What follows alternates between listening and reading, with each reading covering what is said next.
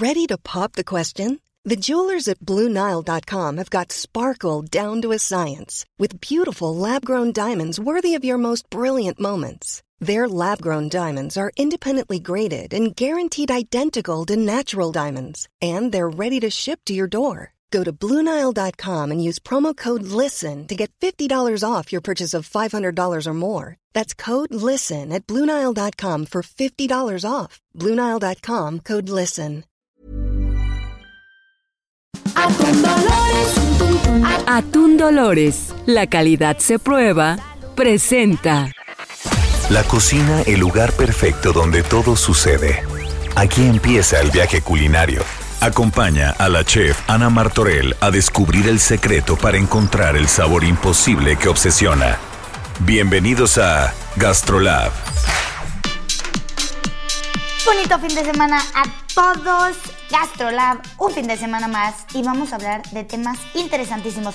¿Saben ustedes o han probado un chicharrón de queso? Pero ¿saben cómo se hace?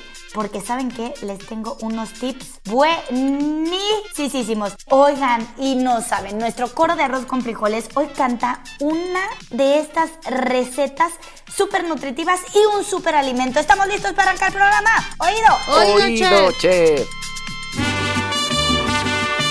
Y primero, la entrada. México lindo y bien rico.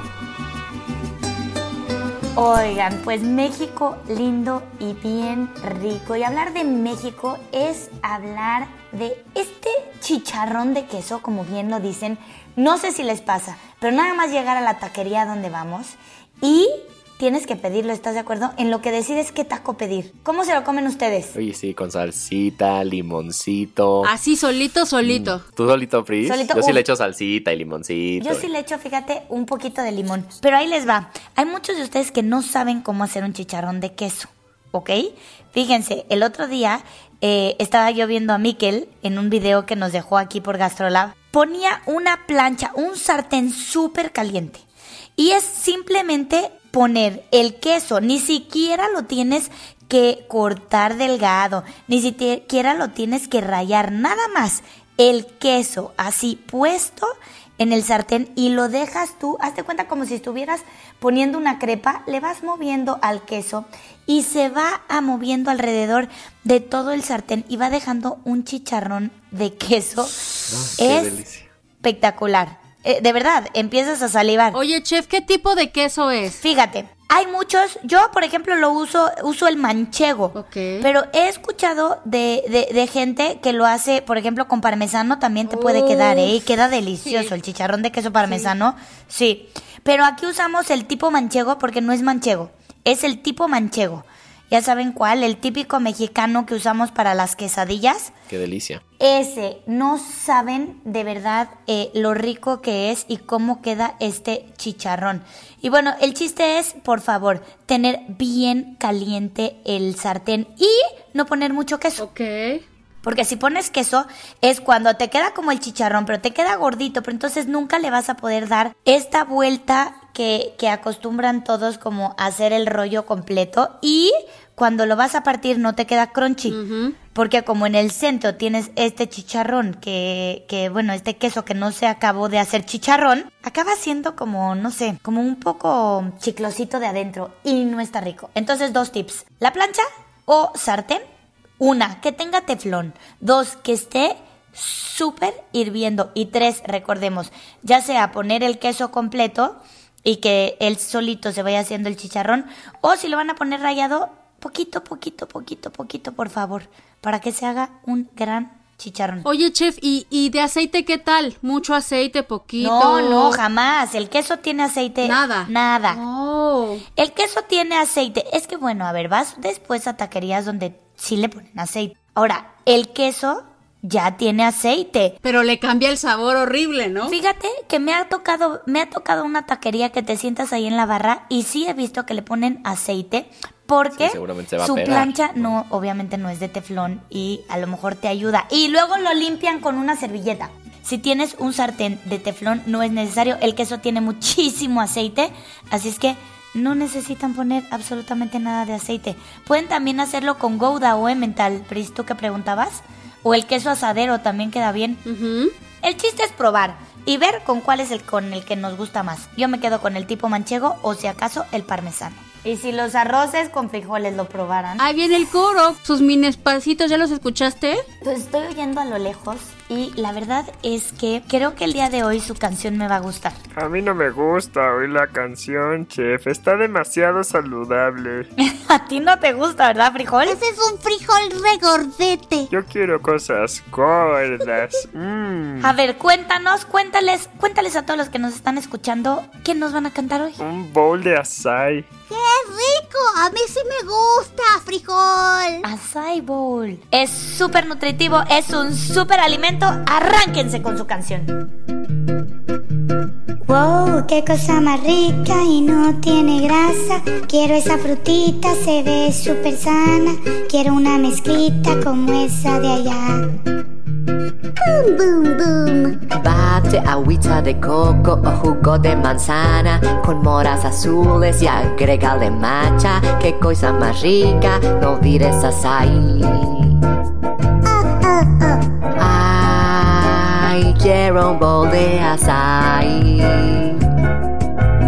Ay, que me lo haga mi mami.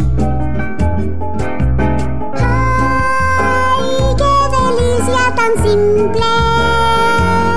Porque lleva bien ricas frutitas y cae bien a mi pancita. Mm, ay, dame todo para pa,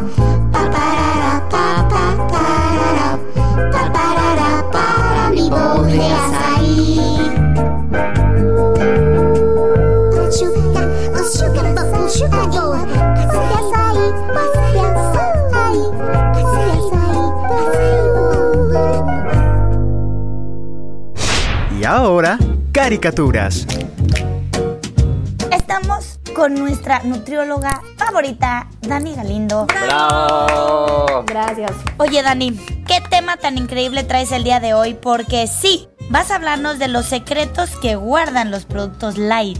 ¿Qué pasa con estos productos light? No pueden ser tan buenos en todo, ¿estamos de acuerdo? Sí, no, de hecho yo la verdad soy medio eh, hater de los productos light porque por lo regular si les quitan una cosa les ponen otra, si los endulzan con algo es con algún edulcorante súper químico, este, si no los venden como bajos en azúcar van a ser muy altos en grasa, si no los venden como bajos en grasa van a ser muy altos en azúcar, entonces la verdad es que por lo regular todo lo que leas como light casi siempre no va a ser algo recomendado como para tu dieta. Aparte, ¿sabes qué? Bueno, no sé si les pasa, pero el azúcar, sale una moda del azúcar en sobrecito azul, todos cómprenlo, pero después ya era satanizado. Súper químico. Y después sale el sobrecito amarillo y era súper natural, ya sabes.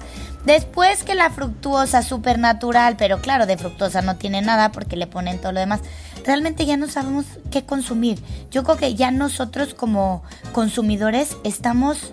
Yo ya no confío en nada. Pues confundidos, ¿no? Confundidos. Yo creo que sí. Sí, por eso mi... Ahorita el, el... Ay, el monk, el monk fruit. Fruto del monje, sí. Es como que lo que está de moda, pero sí, ya cuando viene en una bolsita, ya no es natural. Sí, mira, dentro de los edulcorantes yo sí te diría el fruto del monje o el stevia, pero el stevia puro, ¿no? Porque también pasa eso. la- es el stevia marca sobrecito amarillo y resulta que tienen 98% sobrecito amarillo y 1% stevia, ¿no? Entonces, el stevia puro o el monk fruit, el fruto del monje, sí serían como los edulcorantes más naturales, pero por lo regular un producto light, por decirte un helado light, vas a ver que no solo contiene esto, sino que contiene un millón de químicos que de verdad hubiera sido mucho mejor que te tomaras una bolita chiquita del helado tradicional a que te estés metiendo esa cantidad de químicos solo por ser light. Oye, Dani, o sea que un producto que yo creo que justamente representa esto es la mayonesa, ¿no? O sea, yo creo que la mayonesa, porque para tener la consistencia que tiene, pero además luego es light, pero, o sea, ¿qué le hacen? Porque sigue siendo idéntica, ¿no? A la mayonesa regular o común y corriente. Sí, por ejemplo, de la mayonesa en específico, digo, es grasosa porque se hace con muchísimo huevo, pero realmente no es que tenga ningún ingrediente malo dentro de su preparación, ¿no? Nada que yo te diría es súper nocivo a la salud porque le echan tal En cambio, como dices, a la mayonesa light, para tratar de lograr lo mismo que logran con esa cantidad de grasa y de aceite que tendría la mayonesa normal, le meten químicos espesantes, saborizantes, etcétera, y termina siendo un bote de químicos más que un bote de una mayonesa que tendría aceite, huevo y limón, ¿no? Bueno, y en sí, estos químicos de los que estamos hablando ya, sabemos que son malos y decimos nada más, son malos, ¿no? Pero estos químicos que, que sustituyen la grasa, que sustituyen azúcar y todo, ¿qué hacen en nuestro cuerpo? precisamente nos inflaman, ¿no? Entonces inflaman a nuestras células y eso nos genera muchísimas, o sea, desde enfermedades, enfermedades autoinmunes, desbalances hormonales, o sea, de verdad nos dañan muchísimo. Obviamente por consumirlo un día no va a pasar nada, pero si eres de los que vive a base de productos light, ahí es donde viene el problema. Eso te iba a decir, la verdad, la verdad, la verdad es que nosotros mismos estamos dejando lo natural a un lado por por cuidarnos, pero no entendemos que yo sí creo que puedes comer todo poco, pero todo. O sea, absolutamente todo. Porque el día que le das a tu cuerpo entonces tantita más azúcar, eso es una cosa que tu cuerpo va a decir, o sea, ya no estoy en guerra y voy a agarrar absolutamente todo y te voy a engordar tres veces más que si me lo hubieras dado en dosis pequeñas, no dos o tres veces por semana. Entonces yo sí creo, y esto yo creo que va para todos los que nos están escuchando, los que no, este movimiento tan grande del farm to table, eso que está haciendo realmente de la tierra a la mesa, creo que ese movimiento lo está exigiendo y lo está pidiendo a gritos nuestro cuerpo y, nuestra vida, ¿no? Hoy por hacernos la vida más fácil, ya la gente es más. A nosotros nos toca mucho en el contenedor hacer la mayonesa a mano. Y la gente la prueba y te dice, esto no es mayonesa. Está muy cañón. O sea, ya no sabes el sabor real de las cosas. Ah, sí, claro, te acostumbras al sabor de químicos. Sí, yo la verdad con mis pacientes soy mucho más de la idea de, de que coman cosas reales en pequeñas cantidades a puras cosas light en grandes cantidades, ¿no? No tiene ningún sentido. A ver, vamos a jugar ahora un juego. Está complicado con este tema jugar el juego, ¿eh? Pero eh, todas las cosas que, digamos, lo, lo light está ya mal hecho por ejemplo, si yo te digo azúcar, o sea, ya sabemos que tiene miles cosas light, ¿va? Entonces, Carica Comes, presenta nombres de productos que ya, digamos... Que son light y te hacen daño. Por ejemplo, el azúcar. La grasa. La mayonesa. Los edulcorantes. Los helados. Los dulces sugar free los eh, refrescos. Ya, ya perdí, ahora sí. Ay, oigan, tengo que entrar de interventor porque a mí me pareció que las primeras dos respuestas fueron súper sacadas de la... O sea, azúcar light no he visto yo en mi vida. Grasa light tampoco. O sea, eh, aquí estábamos perdidos en el tema, ¿eh? Fueron general y después se fueron a particular.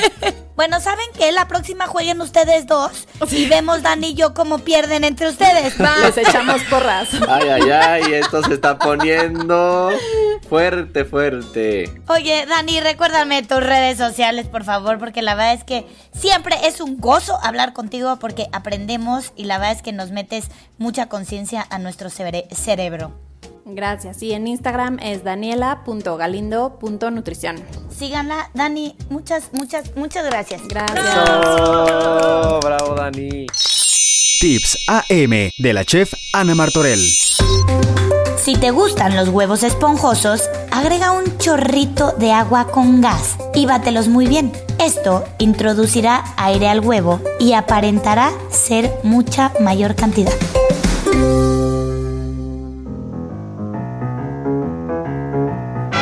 De la cocina siempre he dicho que se aprende y hoy vamos a aprender de dos términos que los diferencia un pequeñísimo detalle, pero es solo uno. Vamos a hablar de cuando pones las claras a punto de nieve o a punto de turrón. ¿Qué es punto de turrón o punto de nieve? Es cuando las claras, por medio de una batidora o un globo, o hay gente tan valiente que a veces usa el tenedor, los admiro. Entonces, ok, llega un momento en el que las claras se convierten en punto de nieve. Antes de agregarle el azúcar, son punto de nieve. Una vez que le agregas el azúcar, ¡pum!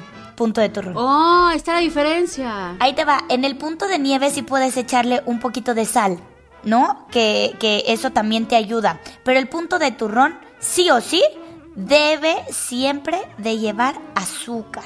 Entonces, por ejemplo, si vas a hacer unos merengues, A punto de turrón. al punto de turrón, pero si vas a hacer, no sé, un capeado para unos camarones tempura, ¿a cuál tienes que llevar? Ok, lo dejas en el de nieve. Al punto de nieve. Ahí está. O sea, es lo, nada más es del azúcar. Y lo único, o sea, nada más met- metes el aire a las claras y se acabó. ¿Y azúcar o no azúcar? Es meter el aire a las claras por medio del movimiento del globo. El globo, cuando lo está moviendo como muy fuerte, le está metiendo aire a la clara y eso hace que la clara se convierte en esta. Y fíjense, el, el nombre, o sea, punto de nieve, sí, es como la nieve. O sea, cuando volteas a ver tu clara, textual, quedó como nieve, esponjosita, bien bonita. Y eso también te ayuda, por ejemplo, cuando vas a hacer un capeado en unos camarones tempura o en algo así, darle una consistencia más como gruesa pero no pesada. Ajá. Porque para hacerla pesada, pues necesitarías, imagínate, muchísimo pan molido, pero esta te, te da como esa capa, ese foamy increíble. Ojo, no te va a salir jamás ni tu punto de nieve, ni tu punto de nada si tu batidor o tu globo están mojados o están sucios. Oh, qué bueno saberlo. Tú a mano con tenedor, más o menos cuán- en cuánto tiempo llegas al turrón. Cuando lo llegaste a hacer alguna vez. Te voy a ser muy franca, jamás he hecho un montado de claras con tenedor. O sea, lo he hecho con globo y hazte cuenta, en una batidora tardas menos de un minuto, con un globo tardas menos de cinco. Pero si te vas a una quinta parte, yo creo que con un tenedor te vas igual al doble. No lo puedes montar en menos de 10 minutos. Puf, imagínate aguantar 10 minutos Uy, no, no, ahí, no, no, bueno, bueno, qué horror. Y hay mucha gente, yo no puedo, pero hay mucha gente que es igual de hábil, diestro que zurdo. Vámonos a lo que sigue. Juan Carlos Prada, Priscila Reyes, ¿están listos? Listísimos, chef. Creo que sí, chef. Ok, esto es diferente, ¿ok? Hoy van, van a tener que escoger entre A, B y C. Ok. Escuchen, si estás triste, los tamales salen. Opción A, salados. Opción B, amargos. Opción C, agrios. Ah, Salados por las lágrimas. Sí, son leyendas mexicanas muy marcadas, ¿ok? Te dicen si tú estás triste, tus tamales van a quedar salados. Ok, escuchen, ¿ok? Sí. Me tienen que dar las dos respuestas correctas. Ok. Dentro de la gastronomía mexicana hay dos indicios que marcan que estás lista para casarte. El que se lo sepa primero los dos, levante la mano. Ah, yo, yo nada más me sé, yo nada más me sé el general. Si sabes cocinar, estás listo para casarte. Eso abarca todo. Adiós. Yo me sé el de la tortilla. Que si te infló la tortilla, Ya, sí, estás claro. lista para casarte. Ok, hay dos. A ver, el otro. Ok. O sea, yo, yo tenía otra teoría, pero no sé si este sí es en serio o no. Teoría científica. que si sí te salió tu merengue, que también ya te puedes casar, porque pues el vestido es color como que merengue, ¿no? No, escuchen esto, es increíble. Una, sí, si se te infla la tortilla estás lista para casarte. Y dos, si sabes si el chocolate al usar un molinillo se espuma bien, estás lista para casarte. Ah, Esas son las dos, las bueno. dos eh, Que son para casarte. Exacto. Así es que, pues, híjole, Juan Carlos Prada, ¿estás listo para este momento? Ay, no lo sé, no lo sé. En el que Priscila te va a cantar We Are the Champions, porque bueno, You Are the Champion. We are the champions, my friend. Solo porque Juan Carlos Prada tuvo bien el de salados. Así es que un aplauso para Juan Carlos Prada. Muy bien. Juan Carlos, Bravo. este, no sé, pues. Bicampeón. Chécate a ver si sabes espumar el chocolate y se te infla la tortilla, a ver si estás listo para casar. Híjole, no, yo creo que la poncho, ¿eh? Y el otro lo tiro, no sé si se me espuma. Yo, yo voy a ver mis, mis propias prácticas. Pues vámonos a lo que sigue. Tips AM de la chef Ana Martorell. Para que tus palomitas no se quemen en el microondas, calienta una taza con agua durante un minuto antes de calentar tus palomitas. Esto creará un ambiente húmedo en el microondas y evitará que se quemen. Vámonos. De paseo con la chef. Ay, ay. Vamos a empacar, pero ¿qué creen? Temas de frío. Ok, chamarrota. Mucho, mucho frío. Mm, sombrerito. ¿A dónde creen que nos podemos llegar a ir? Y yo creo que vamos a esquiar. Aspen. Al Everest o al Himalaya. Eh, no, nos vamos a esquiar, Juan Carlos Prada. Hay, hay resorts de esquiar. Utah. Nos vamos a los Alpes suizos. Súper. Oh. Pero no van a entender por qué. ¿Alguien se sabe la típica historia de este platillo? Este típico macarrón y anchis que levantas y escurre este queso americano amarillo. Macaroni and cheese. ¿Qué? ¿Tú crees que es italiano o qué? Ay, sí, sí, sí, sí, con muchísima historia, seguro. Me encantaría decirte que sí, porque a ver, te pones a pensar, pues pasta, queso, tendría que ser de ahí, pero no. El primer registro que se tiene del mac and cheese está en el libro que se llama On Food and Cooking de Harold McGee, en el que se dice que alrededor de 1861 existía un platillo así, con queso gruyere, por lo que se cree que su origen es en los Alpes suizos. ¡Qué rico! Pues claro, ahí si es de Gruyère, uff. Ojo, es que es bien importante saber que cuando te vas a esquiar, generalmente lo que debes de consumir, y sobre todo esto lo hacen en Europa, pero ya también en otros lados, consumen muchas calorías por el frío. Entonces es una comida súper pesada de calorías, ¿no? Exacto. Te voy a decir, Pris, porque muchos, muchos creen que es como igual, igual, pero no. Ve, hoy en Suiza existe, de hecho, eh, todavía esa receta y como dices, a lo mejor por tanto frío, pero se llaman macarrones de los Alpes. Llevan, ve, jugo de manzana, tocino, cebolla caramelizado y claramente es a base de la típica cremosita eh, salsita gruyere, como la del macaroni and cheese pero lleva todo eso. O sea, calorías tienes de a montón. Sí, sí, para que no te dé frío en la montaña. O sea, el típico, típico, nunca lo, yo nunca lo he probado, por lo menos ustedes, así con todos Esa esos receta no, suena súper rica. Pero el punto aquí es cuándo o quién, eso sí, la verdad es que no lo sé, pero hay un queso amarillo que empieza con K y acaba con Ras. Ajá, ajá. Muy bien, chef.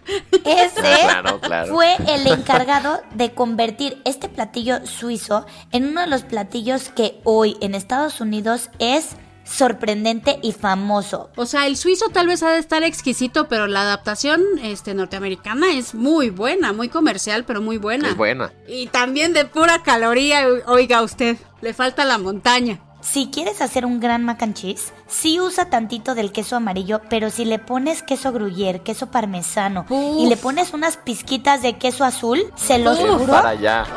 es que Para allá, que aquí nos da. Y para terminar, de postre, un cuento.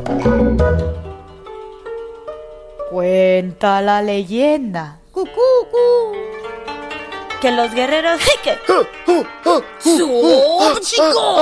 perdieron contra los Genji en una batalla en las costas de las maravillosas tierras de Japón. Esto es en el año 1185. Los cadáveres Heike quedaron flotando en las aguas cercanas a la tierra y flotaron hacia varias playas de la zona. Imagínense eso. Desde ese momento, los pescadores de la zona comenzaron a notar que ciertos cangrejos tenían una cara que era semejante a la de un humano. ¡Oye, con la cara! ¡Oye! ¡Oh! Por lo que al pescarlos, devolvían cualquier cangrejo que pudiera parecerse a un hombre. Pensaban que los espíritus guerreros vivían en dichos cangrejos y por eso sus caras se transformaban. Desde entonces, estos cangrejos son los más fuertes y se dice que es porque su gran y valiente corazón de guerrero Hek evita que los pesquen y los coman. Entonces reinan el mundo de los cangrejos. Ay, Dios mío, ¿sí será? ¿Has visto una cara de un cangrejo Heiken? No sé, estoy tan intrigada que estoy buscando No, la foto. Espérense, espérense. Tenemos que ver la foto. Ya lo vi, está horrible. Está horrible, ya lo vi, ya lo vi, ya lo vi. No sean así. Cachetón, chef. A ver, bueno, usted que no lo puede ver ahorita, tiene una carota así tipo de retratos japoneses, con cachetones, boca chiquita, así como si estuviera de malas. No, oh, no, sí está espantoso, Ay, no. espantoso. Oigan, araña a ver, los que nos están escuchando, por favor, métanse a Google y pongan. Cangrejo Por Heike. favor, pongan cangrejo Heike. H-E-I-K-E. Es un japonés de sumo. ¿Están de acuerdo? Es como un sumo. Sí, exacto. Y de Sí, malas. literalmente. Y de mal. y enojado. Oigan, Juan Carlos Prada, Priscila Reyes y pues todos los que nos escuchan, no nos queda más que darles las gracias. Soy Ana Martorell y ¿qué les digo? Pues a volar, que las alas se hicieron para conseguir los sueños. Bonito fin de semana. Gracias. Atún Dolores presentó Esto fue Gastrolab, el lugar donde empieza el viaje culinario. No te pierdas la siguiente emisión y acompaña a la chef Ana Martorell a descubrir el secreto para encontrar el sabor imposible que obsesiona. Por Heraldo Radio, donde la H suena y ahora también se escucha. Una estación de Heraldo Media Group.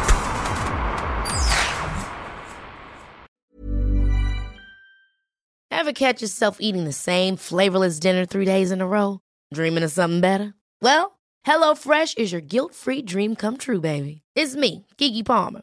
Let's wake up those taste buds with hot, juicy pecan crusted chicken or garlic butter shrimp scampi. Mm. Hello Fresh.